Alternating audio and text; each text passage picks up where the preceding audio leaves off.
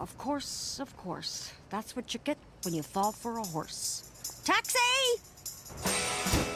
You gotta get your shit together. So yesterday you let yourself fall in love a little bit and you got your heart broken. Serves you right for having feelings. Starting now, you are a hard, heartless career gal. Go to work, be awesome at it, and don't waste time on foolish flights of fancy. From now on, you are a robot. Beep, bop, boop, bleep. Hola, bienvenidos a Gatocracia, el podcast que sirve para comprender el sistema tirano en donde los gatos toman el poder y rompen todas las reglas, además de sillas, sillones y demás muebles.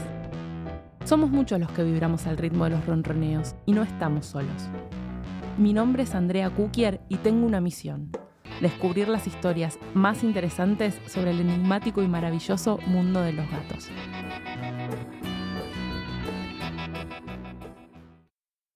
Exitosa, trabajadora, perfeccionista y protectora. Estas son algunas de las características que mejor definen a Princess Caroline, la felina más empoderada e inspiradora que se sumó a la pantalla chica en los últimos años.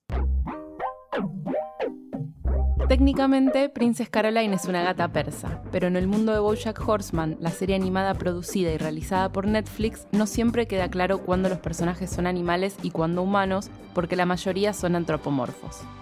Esto quiere decir que tienen forma o apariencia humana aunque estén caracterizados como animales. Si todavía no la conoces, no te preocupes, te ponemos en contexto y te avisamos que el episodio tiene spoilers de las distintas temporadas. La serie se desarrolla en el marco del mundo del entretenimiento, por lo que todos sus personajes están conectados de alguna o de otra manera a Hollywood. Cada uno de ellos tiene rasgos súper humanizados y personalidades bien definidas.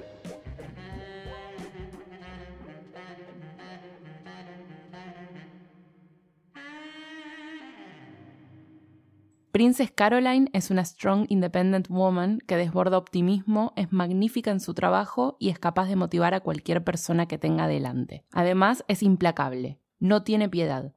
Si tu carrera está en las últimas, te la revive. Tiene un jopo espectacular, es sofisticada, consigue lo que se propone y tiene un pelaje rosa que es divino. Durante el episodio vamos a sumergirnos en la mente de esta felina, y para eso tenemos compañía. Hola, mi nombre es Gustavo Casals, soy psicólogo de profesión y comentarista de cultura pop y podcastero por elección. Eh, me pueden conocer si escucharon alguna vez la podcast o los podcasts del Baído o Alfred Presenta y me gusta mucho hablar de series y cómo se interrelacionan con los temas de mi especialidad, que es la psicología, pero también lo que tiene que ver con género y sexualidad.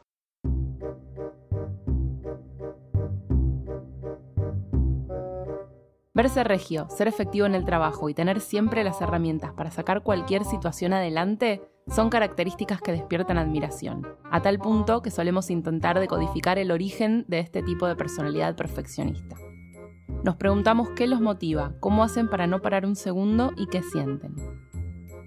Princess Caroline es la mujer que triunfó en Hollywood en base a una fortísima autodeterminación. Me parece que la característica saliente de Princess Caroline es esta. Es una mujer que se hizo de abajo, esto lo podemos ver en distintas instancias, ¿no? Empezó teniendo los trabajos más básicos de asistente y ahora es una importantísima manager, de hecho es la productora ejecutiva de una serie que se puede dar el gusto de cortarle el teléfono al, tipo más importante del mundo, ¿no? Eh, nadie le regaló nada, por ahí la única mancha en su pasado es que en algún momento fue la pareja de Bojack y al ser Bojack una celebrity se podría pensar que ella no se ganó lo que tenía sino que lo tuvo por el contacto con él y no, esto es lo que puede pensar alguien desde afuera, pero nosotros tenemos una visión donde ella realmente es mucho más exitosa. Ahora, ese éxito para ella tiene un precio que es que dejó su vida sentimental medio como en pausa, de hecho la relación que tuvo con Bojack nunca fue más que de amantes, digamos, y de hecho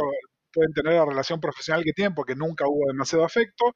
Y después a nivel personalidad es un gato con temperamento. Vieron que hay gatos que son súper dóciles y hay gatos que son los que nos imponen las reglas, los verdaderos tiranos de la gatocracia. Bueno, Princess Caroline es una de las tiranas de la gatocracia, pero creo que acá hay que citar a Tina Fey y a Amy Poehler. Ella básicamente, irónicamente, a bitch, ¿no? Es, es una perra, pero bueno, bitches get things done, ¿no? Son las perras las que logran que las cosas se hagan. La adrenalina que le da su trabajo es el combustible que necesita para vivir.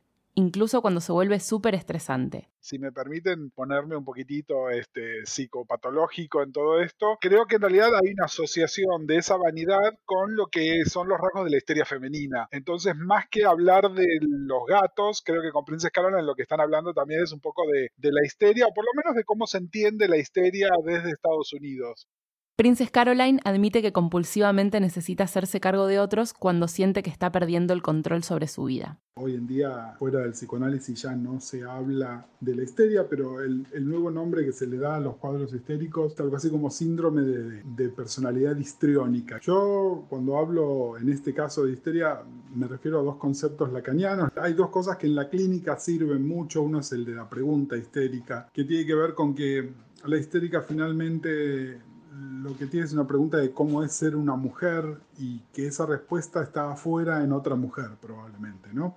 Y hay otra cosa que tiene que ver con la mascarada histérica, ¿no? Que es esto de impostar una feminidad que, viene de afuera, ¿no? Es decir, que el pelo llamativo y los, los collares y cierto tipo de pollerita, no como manera de parecer linda o sexy, sino como estereotipo de lo que es la feminidad. Y piensen un poco en el rosa de Princess Caroline, piensen un poco en, ciertos artificios que tienen y por ahí va. Si los gatos son histéricos o no, y por ahí le dedicamos un programa entero, nos sentamos, abrimos eh, un café y un whisky y charlamos en profundidad sobre eso. Mi teoría es que sí. Durante las primeras temporadas de Bojack, sus creadores fueron dejando algunas pistas sobre el mundo interno de Princess Caroline, un personaje que fue creciendo a medida que avanzaba la serie. Recién en la quinta temporada tenemos acceso directo a su adolescencia y nos encontramos con que se crió en una casa modesta, completamente alejada del glamour hollywoodense. Desde chica tuvo que hacerse cargo de la economía doméstica mientras que convivía con su madre alcohólica. ¿Será que hacerse cargo de todo le marcó su destino?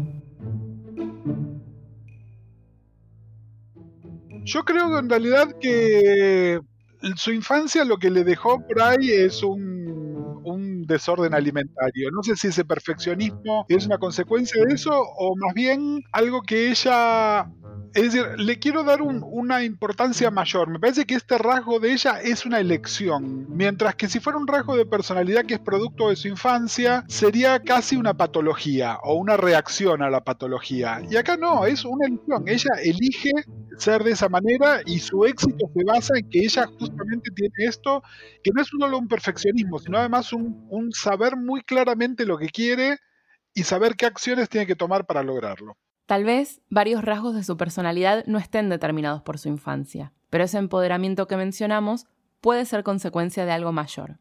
A ver, el feminismo de Princess Caroline es el feminismo, lo que se llama la tercera ola del feminismo, ¿no? Que tiene que ver con un recuperar la sexualidad como poder, que es un poco el tipo de feminismo que discutiblemente o no aparece en películas como Sex and the City, ¿no? Que es algo muy de los 90 en adelante eh, y que está muy asociado también con la figura de Madonna. Así que es totalmente coherente que un personaje hollywoodense, como es Princess Caroline, ¿no? Porque se maneja en la industria, rescate este tipo de feminismo. Princess Caroline es generación X, eh, ¿no? Y es generación X en este momento en el poder. Así que no, no, se jode con Princess Caroline.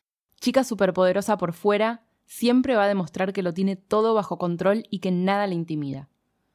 Por dentro, convive con sus sentimientos, sus temores y sus inseguridades. Todo lo que la hace humana o felina o una adorable combinación de las dos cosas. Yo creo que no es esa amiga que sale siempre con el mismo tipo. Sí, es la tipa que le gustaría tener el control de todas sus relaciones, pero esto sí probablemente tiene que ver con que en su primera relación, o por lo menos su primera relación que le conocemos, que es este, este chico para el cual su madre trabajaba para la familia, ella no tenía ningún poder en esa relación. Y ahí sí hay como un aprendizaje de nunca más voy a tener un rol pasivo y soy yo la que toma las decisiones. Y ahí sí hay algo también con su elección de tipo de trabajo, ¿no? Ella es la manager, ella ahora es la productora ejecutiva, ella es la que manda, digamos. Y creo que también ahí hay algo, hay algo gatuno en eso, ¿no? Es decir, los gatos, aún el gato que está tirado panza arriba, nos está diciendo, venía, acariciame. El control lo tiene el gato.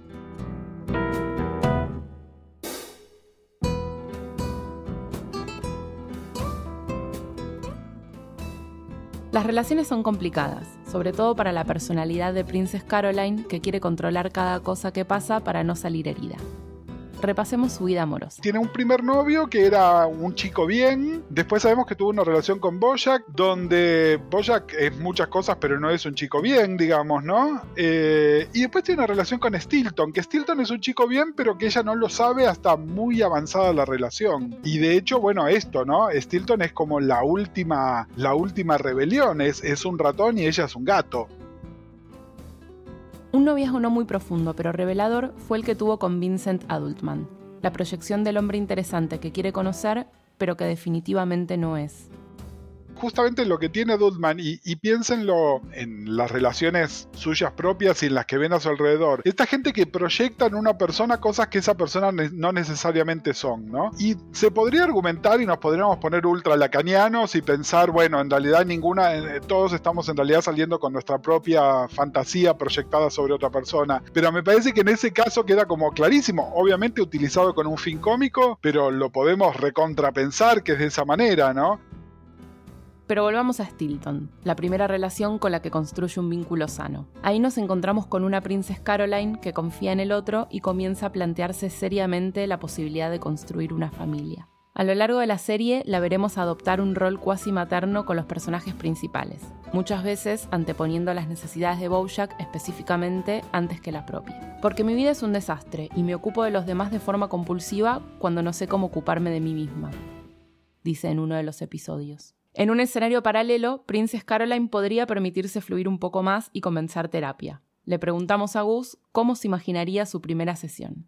Mira, en la primera sesión, Princess Caroline, estoy seguro que no me contaría lo que yo necesito saber. Es decir, Princess Caroline vendría con algún tema más superficial, y solamente después de generar un vínculo de confianza, ella se animaría a decirme lo que me viene a decir, que es, a mí me pasó algo traumático cuando era joven, eso me dejó marcada, hoy tengo una decisión que tomar que tiene que ver con mi, maternidad, y eso que me pasó traumático está relacionado con la maternidad, pero esto podría estar años antes de que ella me lo dijera, porque además lo que tiene Princess Caroline es esta, lo que hablaba de la mascarada, que es una característica histérica, ¿no? Que es esto de disimular, ¿no? Eh, con luces de colores, lo que realmente está pasando, es decir, con algo totalmente superficial o, con, de apariencia superficial, en realidad lo que estoy haciendo es disimular el, dolor que tengo, ¿no? Creo que es eso. Ella vendría probablemente con alguna cosa más, más superficial y, y, como menospreciando el trabajo del psicólogo. Y bueno, mi laburo ahí sería lograr el vínculo para que ella se abra y efectivamente me cuente lo que me tiene que contar y que lo podamos resolver juntos.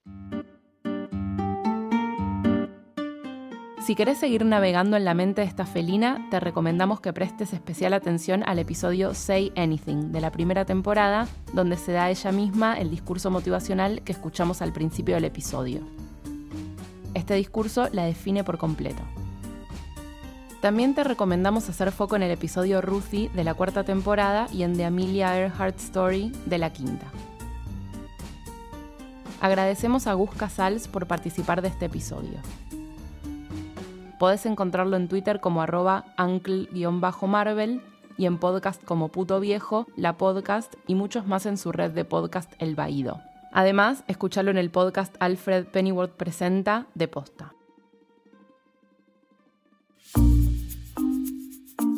Este episodio fue producido por Andrea Kukier y Alejandra Torres. Grabamos en Radio en Casa, el estudio más cómodo y con más onda que vas a encontrar para hacer tu programa de radio o grabar tu propio podcast. Entra a radioencasa.com para más info. Seguinos en Facebook e Instagram como Gatocracia y en Twitter como arroba gatocraciapod. Escribinos a holagatocracia.gmail.com para contarnos tus historias de y con gatitos. Hasta el próximo episodio. ¡Miau!